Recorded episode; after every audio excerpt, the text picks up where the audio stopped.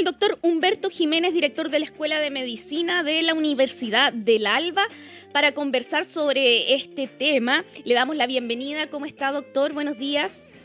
Buenos días. Muy agradecido de, y complaciente además de participar con ustedes en un tema que hoy está siendo eh, bastante recurrente en los medios sociales y que en verdad está provocando alguna situación un poco desagradable, a pesar de que eh, los medios sociales o, los, aparatos mejor son de mucha utilidad hoy en día y nos permiten una comunicación rápida y efectiva en situaciones a veces eh, poco halagüeñas, pero en definitiva estamos eh, eh, teniendo problemas con el uso excesivo de él. Lo que ve ahí usted en la imagen es la famosa papada. Nosotros le llamamos la región submentoniana.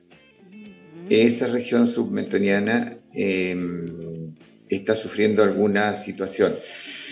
Eh, el uso indiscriminado del celular y usted lo puede apreciar eh, generalmente cuando va en, la locomoción colectiva, casi todas las personas sacan su celular, agachan la cabeza, ¿cierto? Y esa zona ah, tiene un músculo, un músculo, eh, como todo músculo, tiene una cierta, una semicontracción, una semi-relajación que está permanente cambiando del estado de semicontracción al estado de semi-relajación y eso permite entonces eh, eh, lo que nosotros llamamos la tonicidad muscular. Ese músculo eh, que nosotros tenemos ahí es el famoso platisma, que viene a ser como un recubrimiento, es, es, como una sábana que se prolonga desde lo que es el ángulo de la boca de cada lado de la boca, a estos lados, ¿cierto? Se prolonga hacia abajo, eh, hacia los lados y viene a dar acá cerca de la clavícula, del esternón. Todo ese es un verdadero recubrimiento.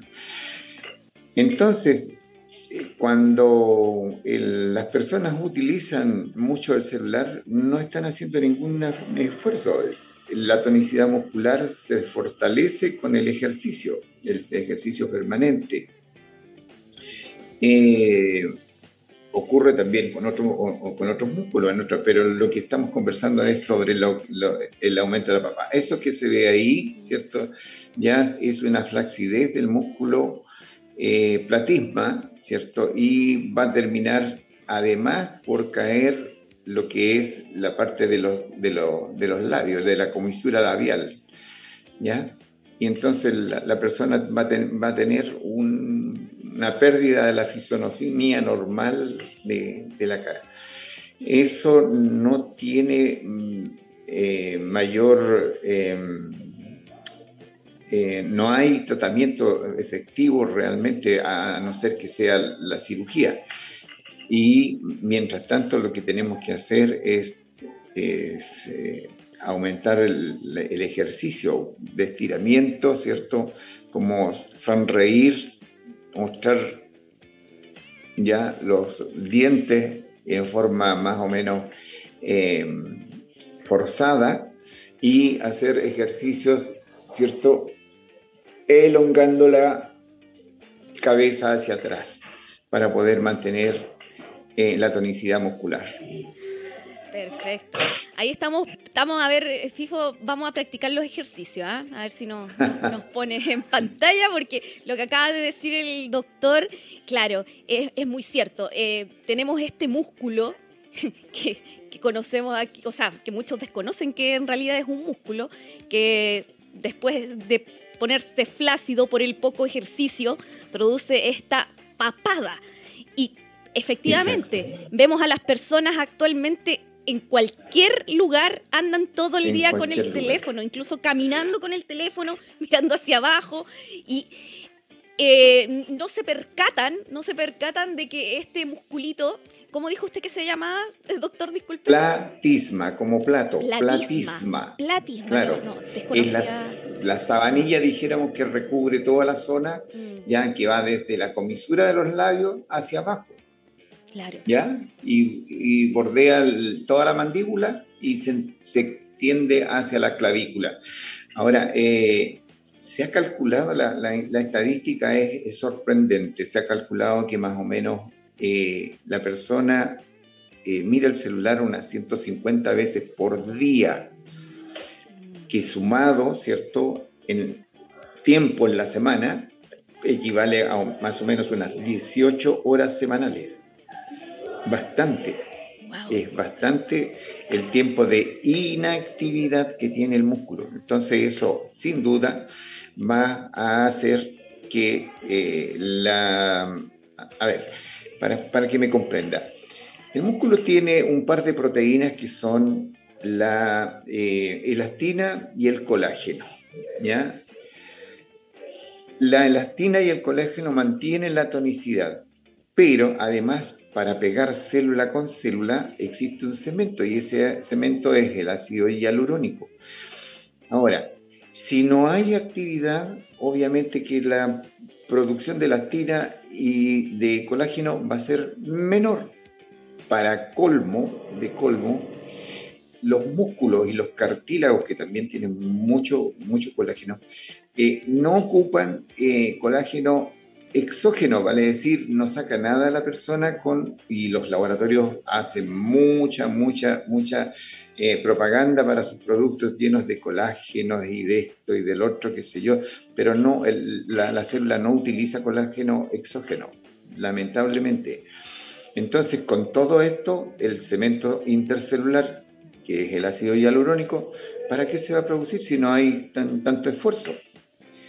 Entonces tenemos como consecuencia una deformación de la anatomía, ¿cierto? Y la famosa papada que no se ve bien en algunas personas, diría yo en ninguna persona, pero en definitiva puede evitar que eso caiga con ejercicios tan simples como eh, eh, ejercer eh, una tensión de los labios, ¿cierto? Sonreír forzadamente y extender, hiperextender la cabeza hacia atrás. Esto se extrapola un poco más allá, eh, nosotros tenemos una pequeña curvatura, curvatura hacia adelante de la columna vertebral. Esta curvatura, entonces, si usted toma una, eh, una radiografía, por ejemplo, de la columna vertebral cervical, del cuello, ¿cierto? Va a ver que la curvatura se va a ir hacia atrás las vértebras, que son las unidades que componen la, columna, ¿cierto? Tienen una eh, prolongación hacia atrás a donde van a insertar otros músculos. Esos músculos, eh, esas, esas eh, prolongaciones se llaman apófisis, apófisis espinosa. Esas apófisis espinosas se van a ir yendo hacia atrás y se van a poner en contacto unas con otras. Y hueso con hueso suelda, suelda como se ponga si lo pone en la misma posición o si lo pone en una, posición distinta, va a soldar. Las apófisis también son huesos, con parte del hueso, y va a soldar. Y entonces va a venir la artrosis de la columna cervical. Y el, encorvamiento que, van, a tener las personas va a ser eh, bastante grande y con una eh, eh, carencia de funcionalidad importante.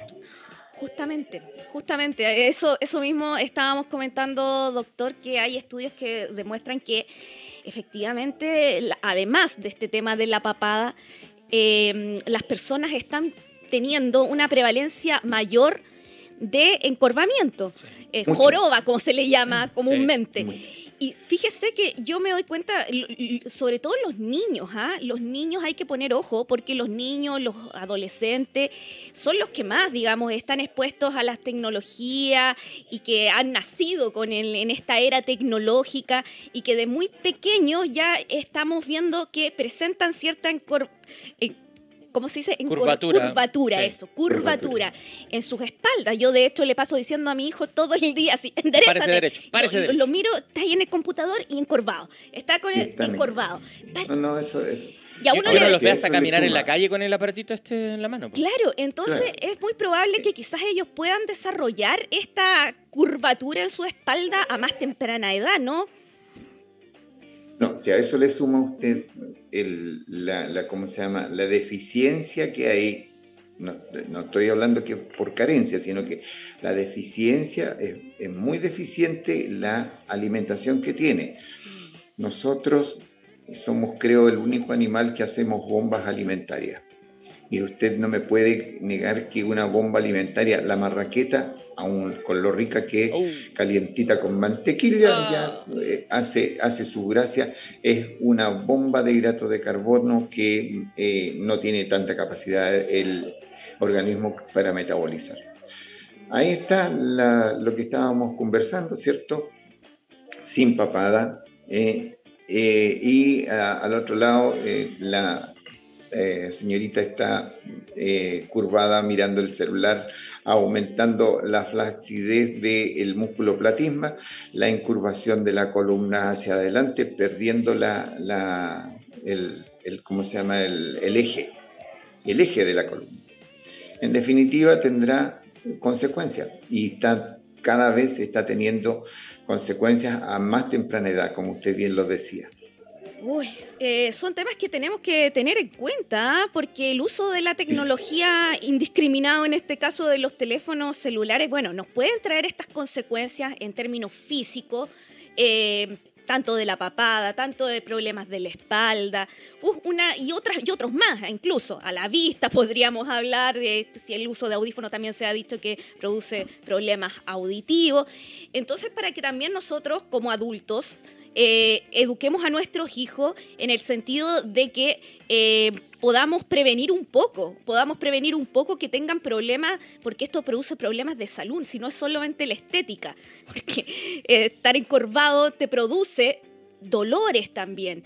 Entonces, eh, claro, tenemos que tener eso, esas precauciones de irle eh, educando a nuestros, a nuestros hijos con respecto a que tienen que hacer estas pausas en, la, en el uso de los aparatos tecnológicos, tienen que ejercitarse, tienen que moverse un poco más, que es lo que son los consejos que siempre dan los especialistas.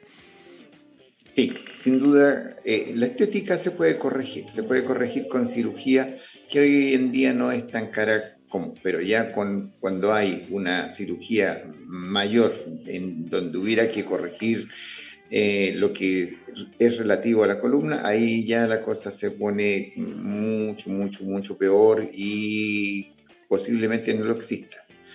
Y entonces eh, la pérdida de funcionalidad va a ser mucho mayor y a temprana edad entonces vamos a tener eh, pérdida también eh, en lo que conlleva, por ejemplo, a la parte laboral.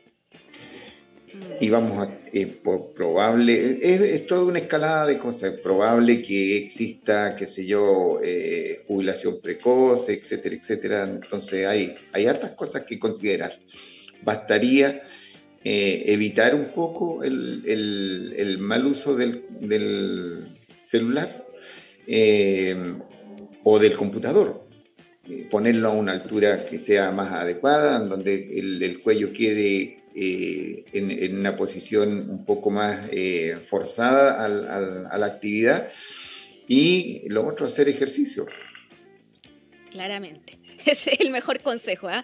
Poder es sí, poder eh, incentivar un poco más eh, el ejercicio, porque la verdad es que cada vez nos estamos volviendo más sedentarios, producto también de la tecnología y estas consecuencias que, que, que ya estamos viviendo eh, pueden ser súper perjudiciales para nuestra salud. Así que a poner, a, a, poner atención en eso, sí, más allá del tema estético. Y además que ya a cierta edad, aunque usted se compre todas las cremas del mundo que haya no, disponible en el mercado, ya no le, no le van a servir de nada. Solamente Yo creo con... que después, después de lo que le diga, la industria farmacéutica me va a poner una, una demanda. Pero en realidad, en realidad, mm.